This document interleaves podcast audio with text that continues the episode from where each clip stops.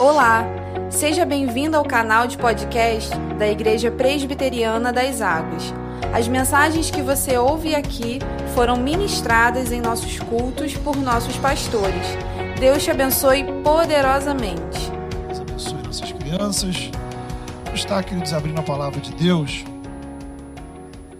Carta aos Romanos, no capítulo 12.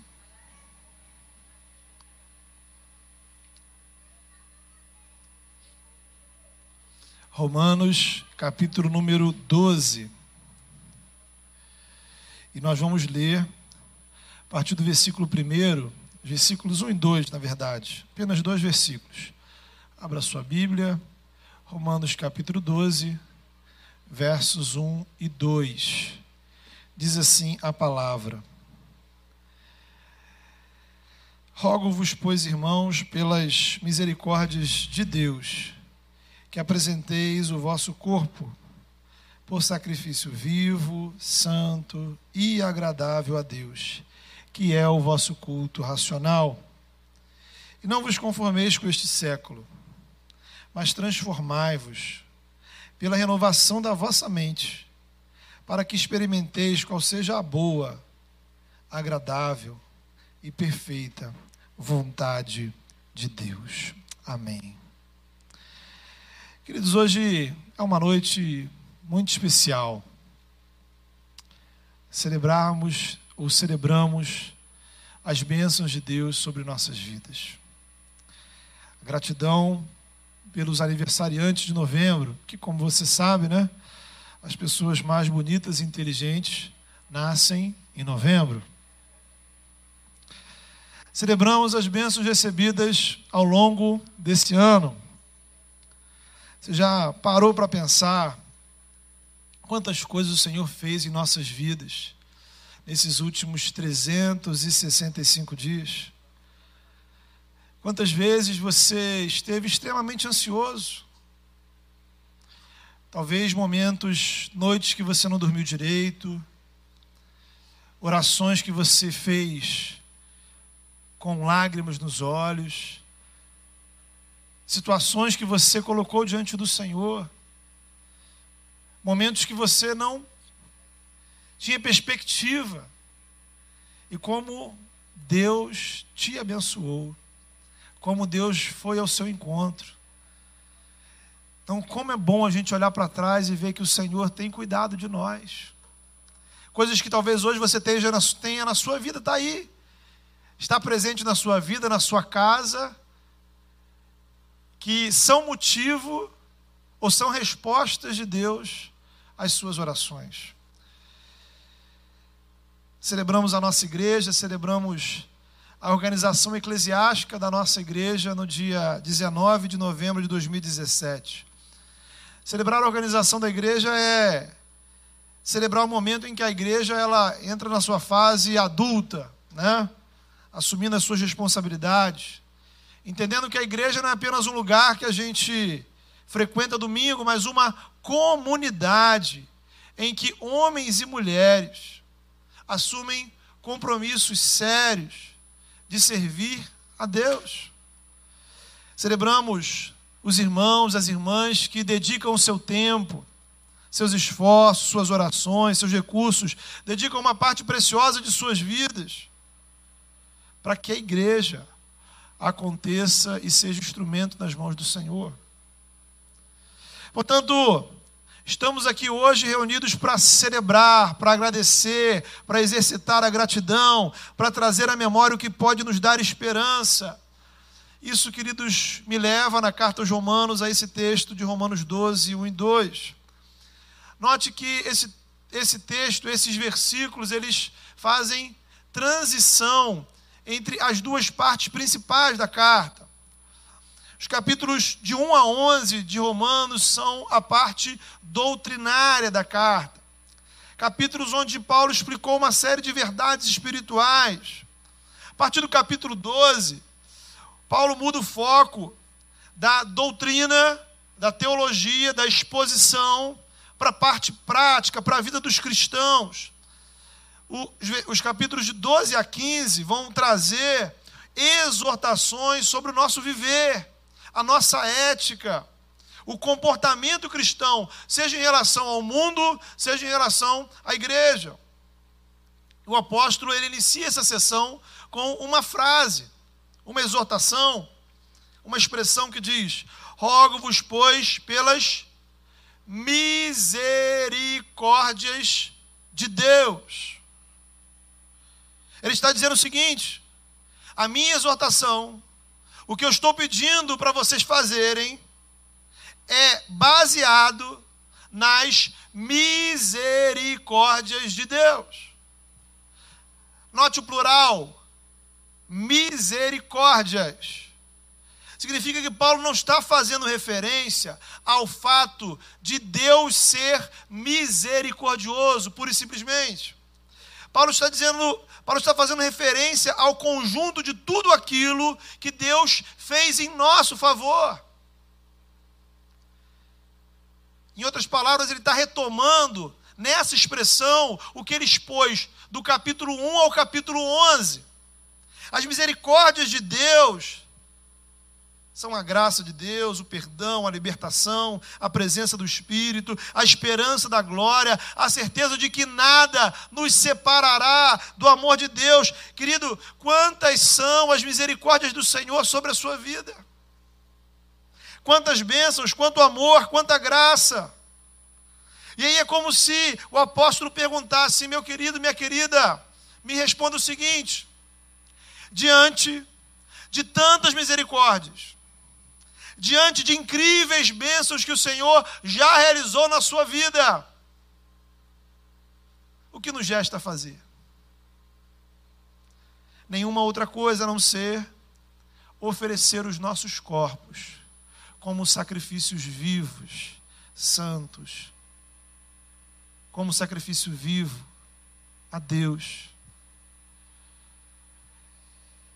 As misericórdias de Deus são aquilo que nos impulsionam nessa direção de entrega, obediência e sacrifício. Hoje nós estamos concluindo esta série de mensagens de viver pela fé na carta aos Romanos. Contando com a pregação de hoje de manhã do pastor Felipe, tivemos até então 25 pregações em Romanos.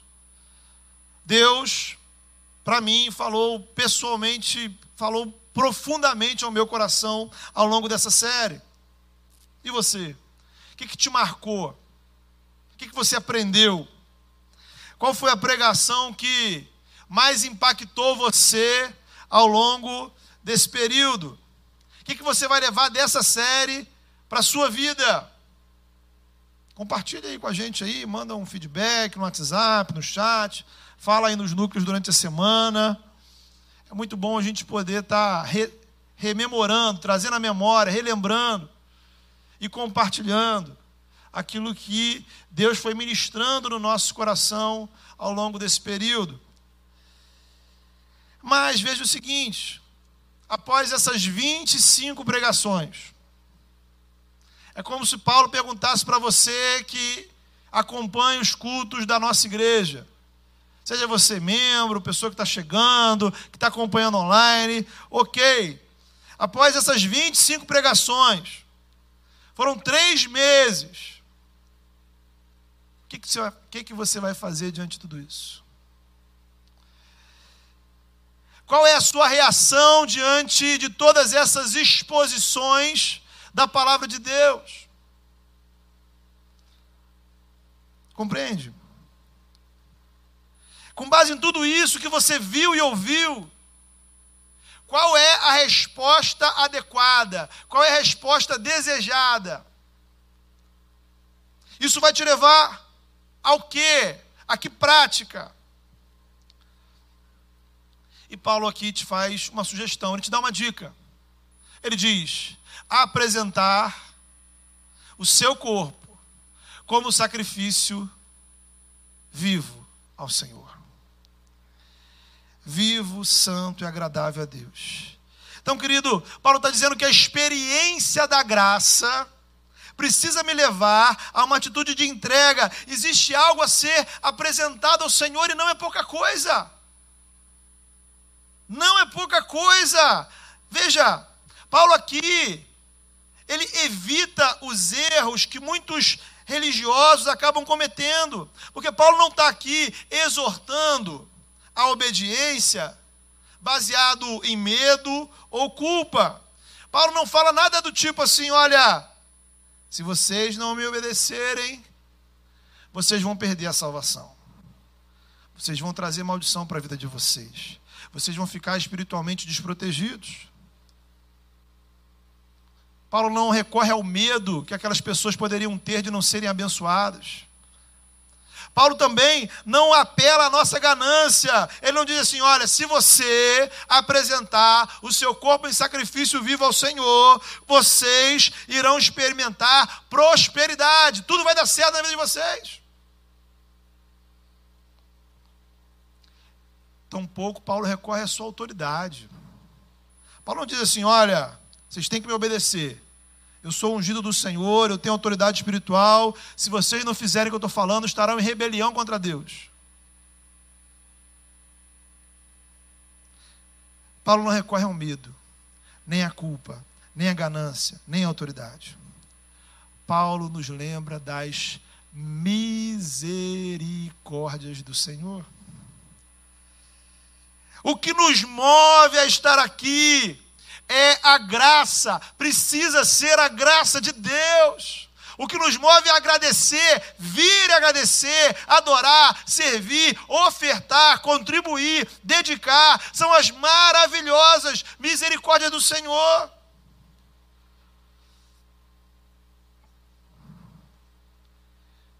Estamos aqui nesse culto de gratidão.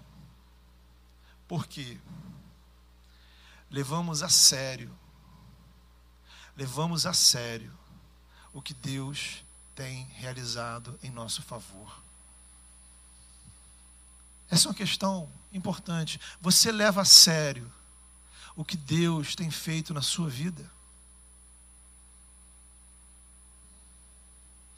Ainda que o seu presente seja difícil, ainda que o seu futuro seja incerto, o que Deus já realizou em nosso favor, nos constrange a adoração, precisa nos constranger.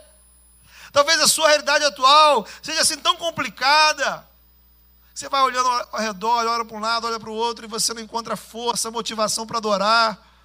E aí, queridos, é compreender que a base, o fundamento da nossa gratidão e adoração, veja você, a base, o fundamento da nossa adoração e gratidão não são as circunstâncias. A nossa base são as misericórdias do Senhor. Adoramos e agradecemos, porque o Senhor tem feito coisas extraordinárias, já fez, continua fazendo e fará em nosso favor. E à medida que a gente vai refletindo sobre essas verdades da graça, o nosso coração se enche de alegria e empolgação. E a gente vai entendendo o que devemos fazer. Importantíssimo trazer à memória textos que fomos acompanhando ao longo dessa carta. Dá para a gente ler a carta toda hoje, né? Mas faço referência, por exemplo, ao capítulo 5, quando Paulo diz que nós, que você, foi justificado pela fé em Cristo e por isso você tem paz com Deus por meio de Cristo. Celebramos a esperança da glória de Deus. Ora, a esperança não confunde, porque o amor de Deus é derramado em nosso coração pelo Espírito. Deus prova, demonstra o seu amor para conosco pelo fato de ter Cristo morrido por nós, sendo nós ainda pecadores.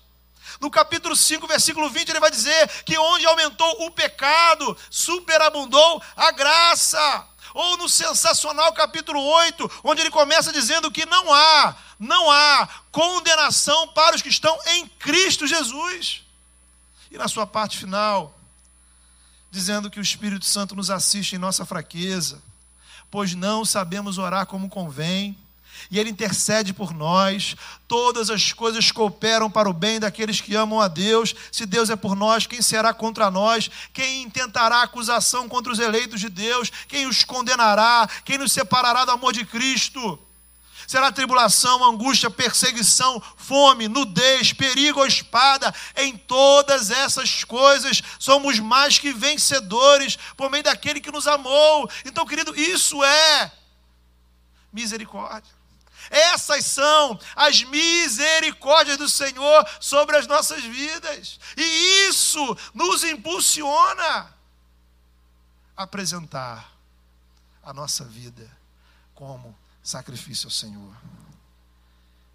Tudo isso está incluso nessa única expressão: misericórdias. É por isso que estamos aqui. É por isso que você tem motivos para agradecer ao Senhor. Por causa das misericórdias de Deus sobre a sua vida, sobre a sua casa. De que adoração estamos falando, querido? O texto fala que nós devemos apresentar ao Senhor os nossos corpos como sacrifícios vivos a Deus. Veja que chama a sua atenção para observar que existe algo a ser apresentado. Podemos especificar ainda mais: existe um sacrifício a ser oferecido. O entendimento das misericórdias de Deus me leva a uma resposta de gratidão, adoração, entrega. Veja que, em geral, as religiões elas operam na base dos sacrifícios. Né? Antigo Testamento, o culto era baseado em sacrifícios que eram oferecidos no templo pelos sacerdotes. As diversas religiões ao longo do mundo, né, ao redor do mundo, ao longo da história, antigas e modernas, vão seguir o mesmo padrão.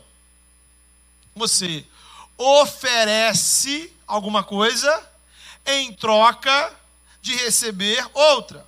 Então você dá o sacrifício para receber bênçãos, vitórias, curas, conhecer seu futuro, resolver algum problema familiar.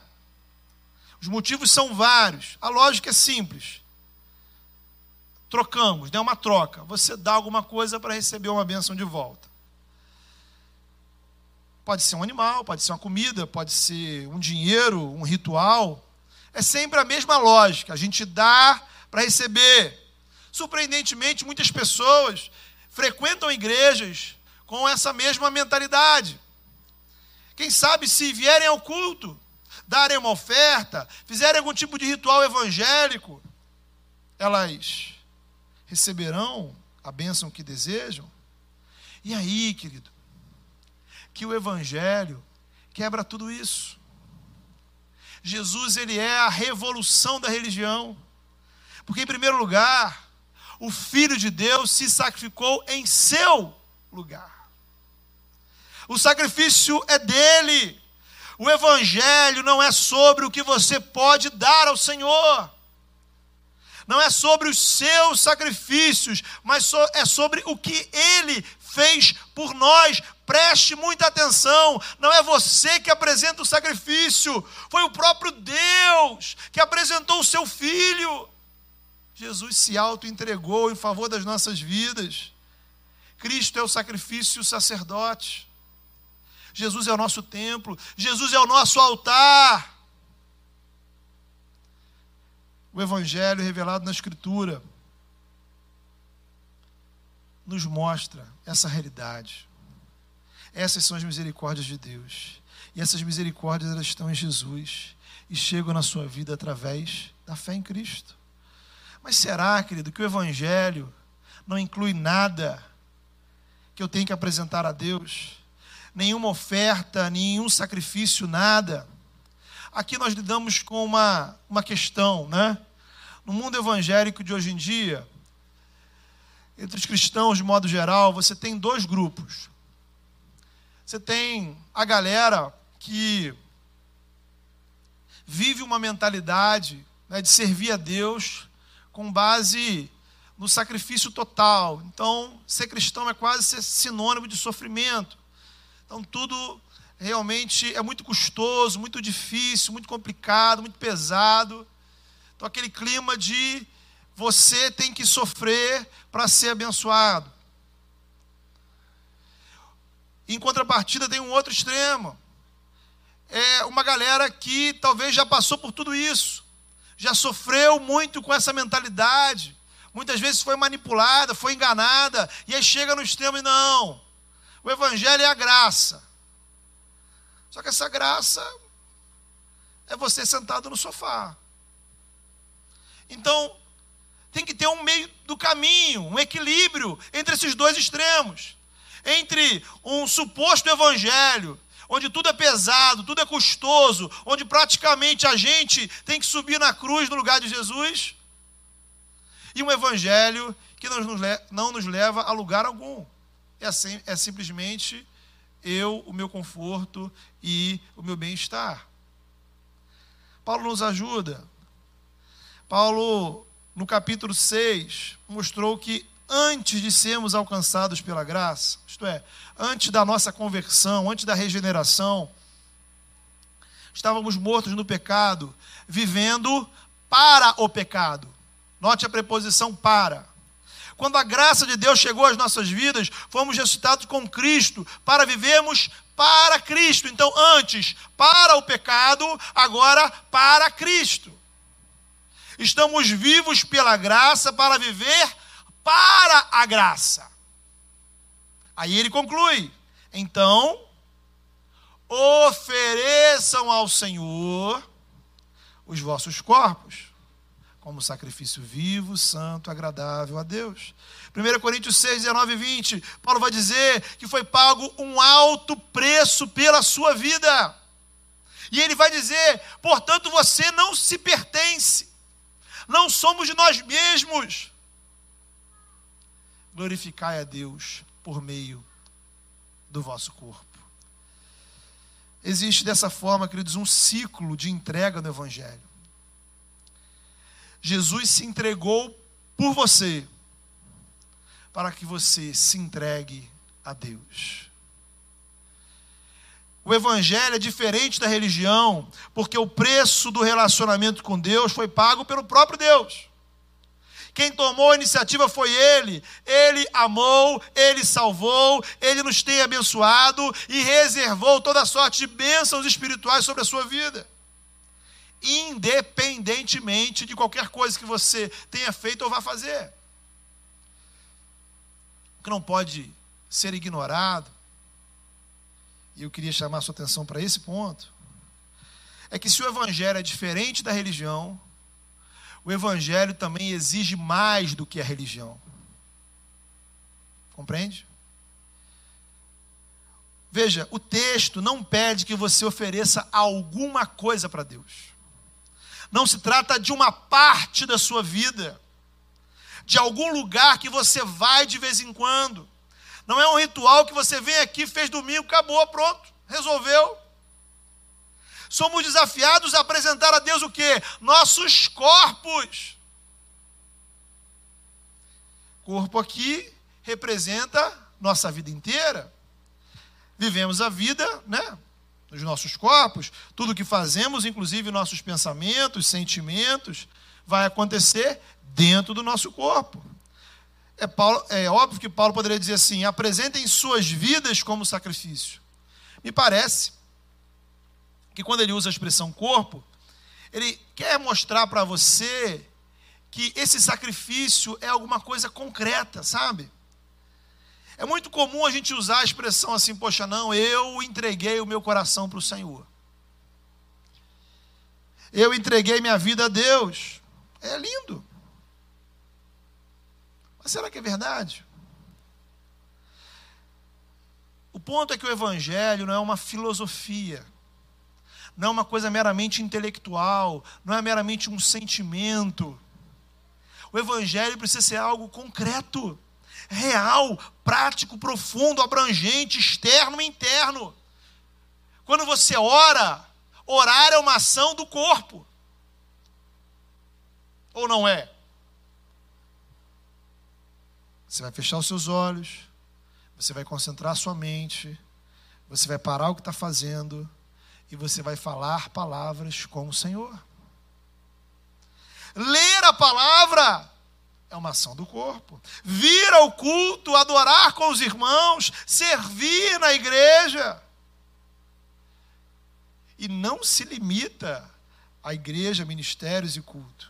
Oferecer o seu corpo como sacrifício vivo é oferecer a Deus todas as suas ações, atitudes, todas as partes da sua vida, são ações concretas, reais,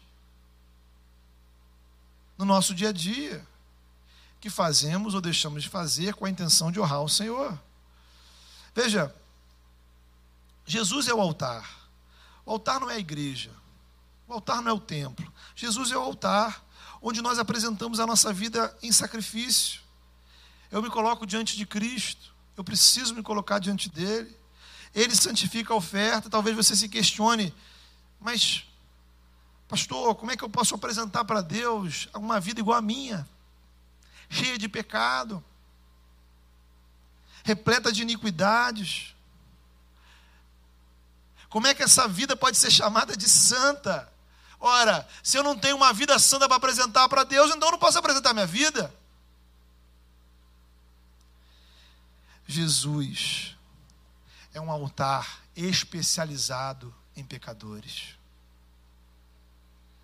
Ele santifica e purifica o nosso sacrifício, para que o nosso sacrifício seja aceitável diante de Deus.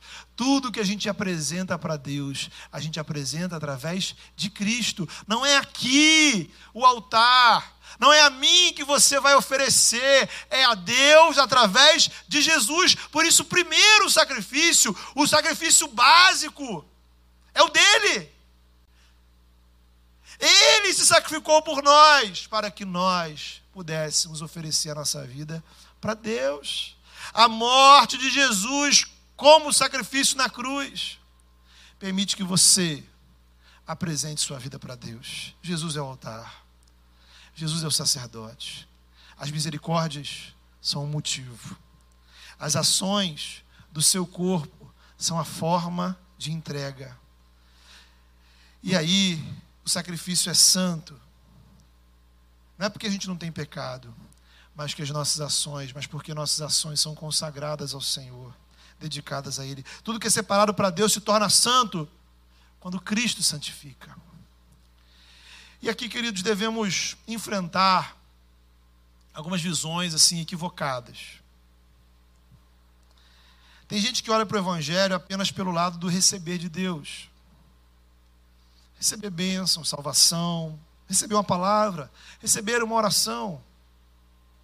Só que o Evangelho também envolve um outro lado o lado de você apresentar a Deus a sua vida como sacrifício vivo. Nós oferecemos ao Senhor porque recebemos primeiro dele.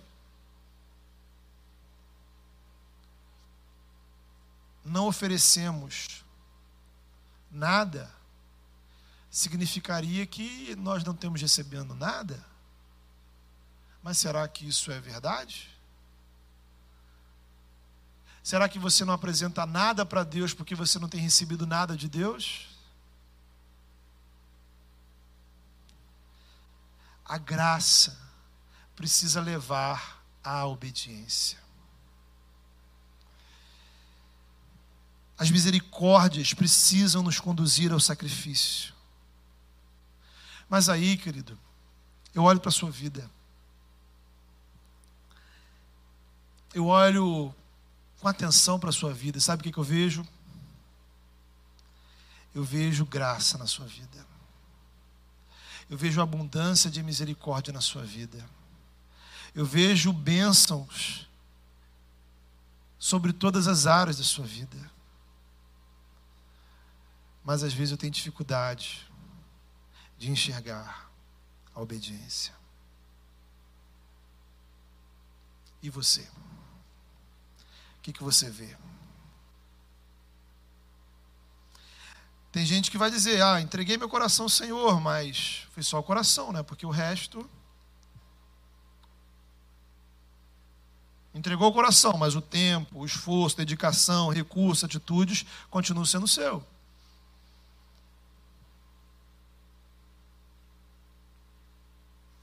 Onde é que aconteceu essa entrega de coração? Onde é que ela está? Onde é que eu a vejo?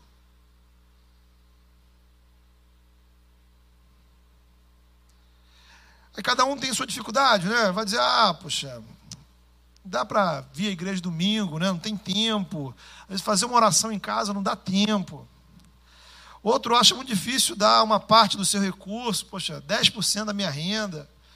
Outro ainda acha que é complicado ter que assumir certos compromissos, mudar comportamentos. Bem, duas coisas que eu queria destacar com você. Primeiro, sacrifício, querido, é abrir mão. É eu pegar alguma coisa e eu entregar alguém para alguém em favor de uma causa. Deixa de ser meu. É por isso que o nome é sacrifício.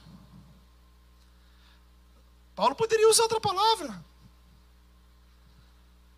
E pode ter tranquilidade, né? Antes de você criar aí alguma justificativa mental, Paulo está usando a exata palavra que era usada inclusive para os sacrifícios que os judeus apresentavam no templo. Então, pensando nos seus leitores judeus, ele está fazendo o seguinte: olha, você que apresenta sacrifícios de animais no templo, agora você vai apresentar o seu corpo como sacrifício ao Senhor.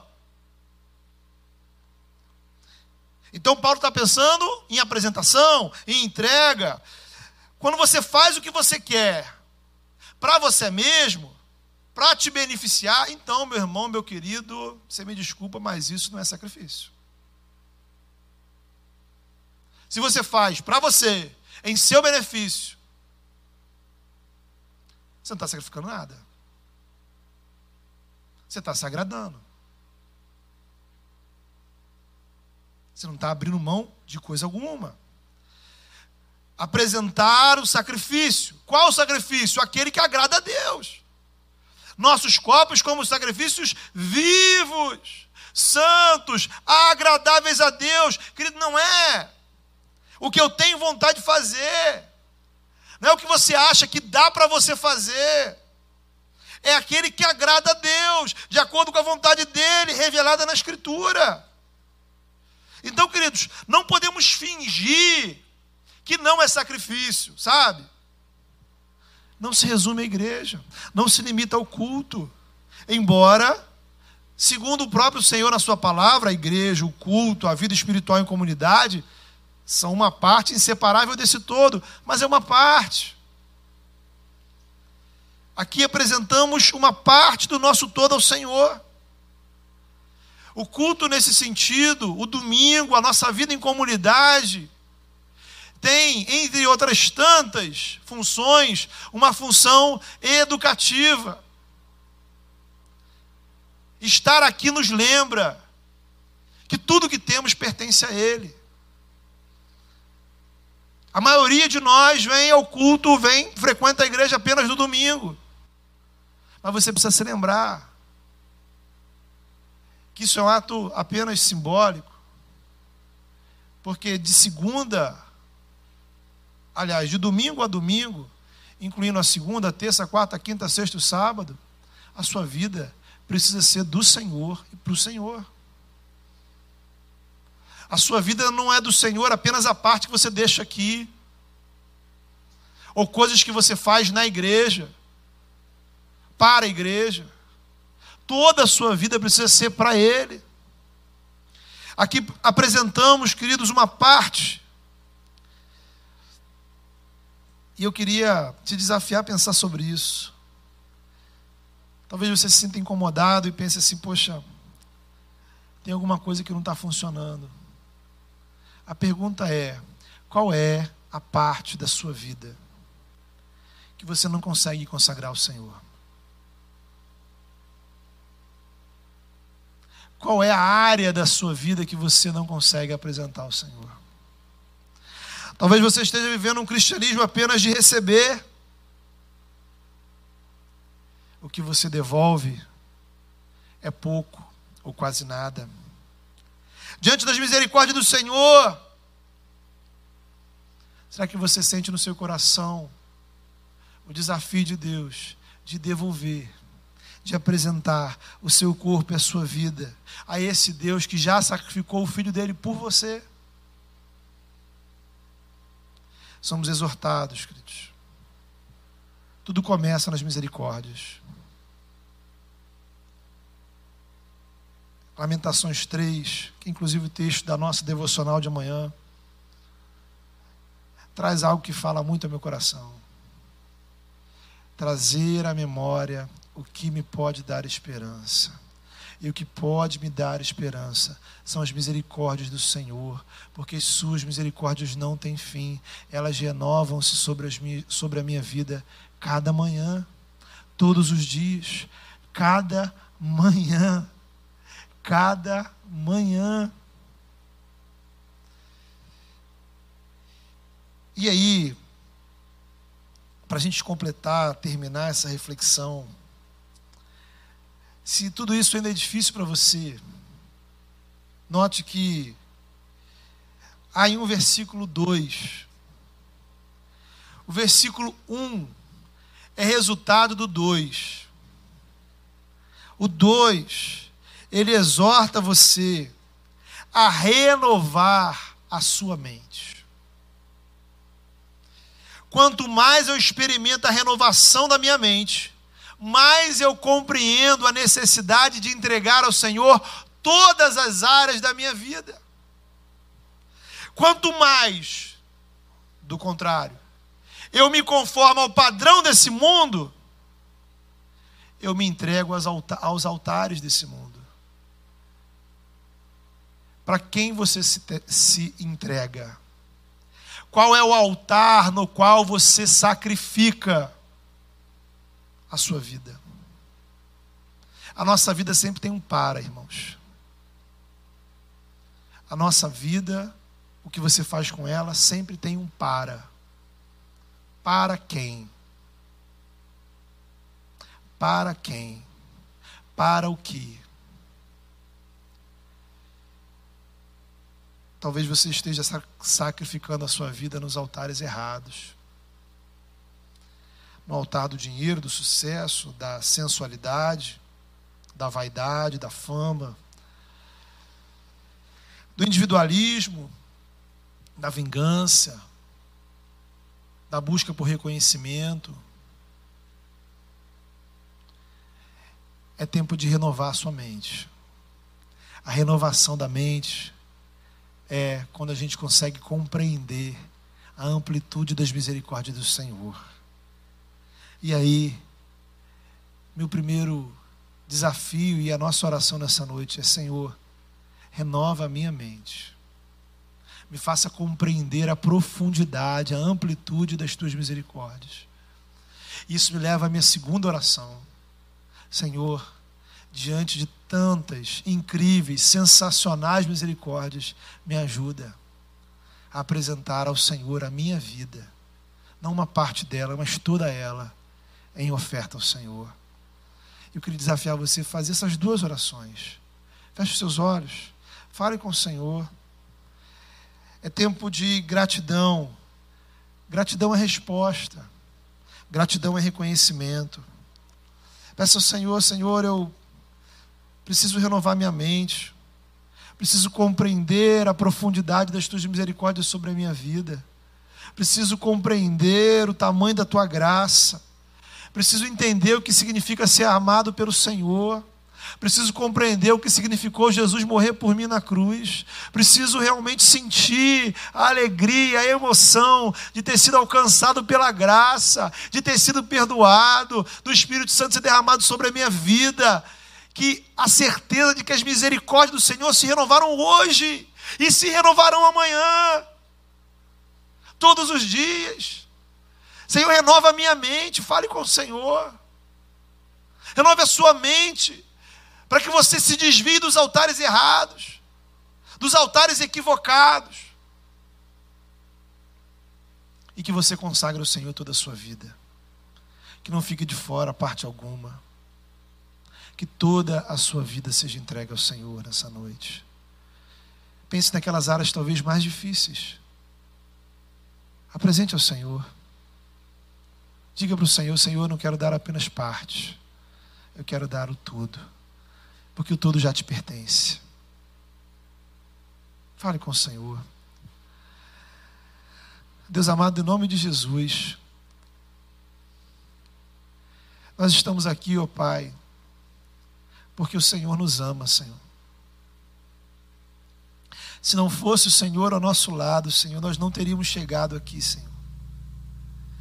Estar aqui, ó Pai, já é demonstração, Senhor, incrível da tua graça, Senhor. Que graça maravilhosa que tem cuidado de nós. Agora, Senhor, estamos aqui num momento de entrega, Senhor. Pai, visita os nossos corações, visita o coração daqueles, ó Pai, que por diversos motivos, ó Deus, ainda não compreenderam, Senhor, o tamanho da tua graça. Produza pelo teu Espírito Santo renovação de mente, Senhor. Para que a gente não se conforme ao padrão deste mundo, mas que a gente se conforme ao padrão do Evangelho. Que o nosso padrão seja a tua palavra, Senhor.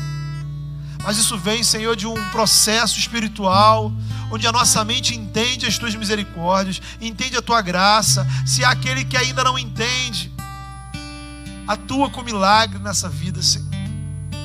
Se há aquele, Senhor, que já conhece a doutrina das misericórdias, mas ainda não sentiu impacto no coração, visita essa vida, Senhor. Visita aqueles que já são teus servos, mas, ó Deus, deixaram de se alegrar, deixaram, Senhor, de se emocionar, de vibrar com as tuas misericórdias. Ó Pai, ao mesmo tempo, Senhor, nos ajuda a apresentar ao Senhor toda a nossa vida em consagração. Pai, nós sabemos que esse é um desafio constante.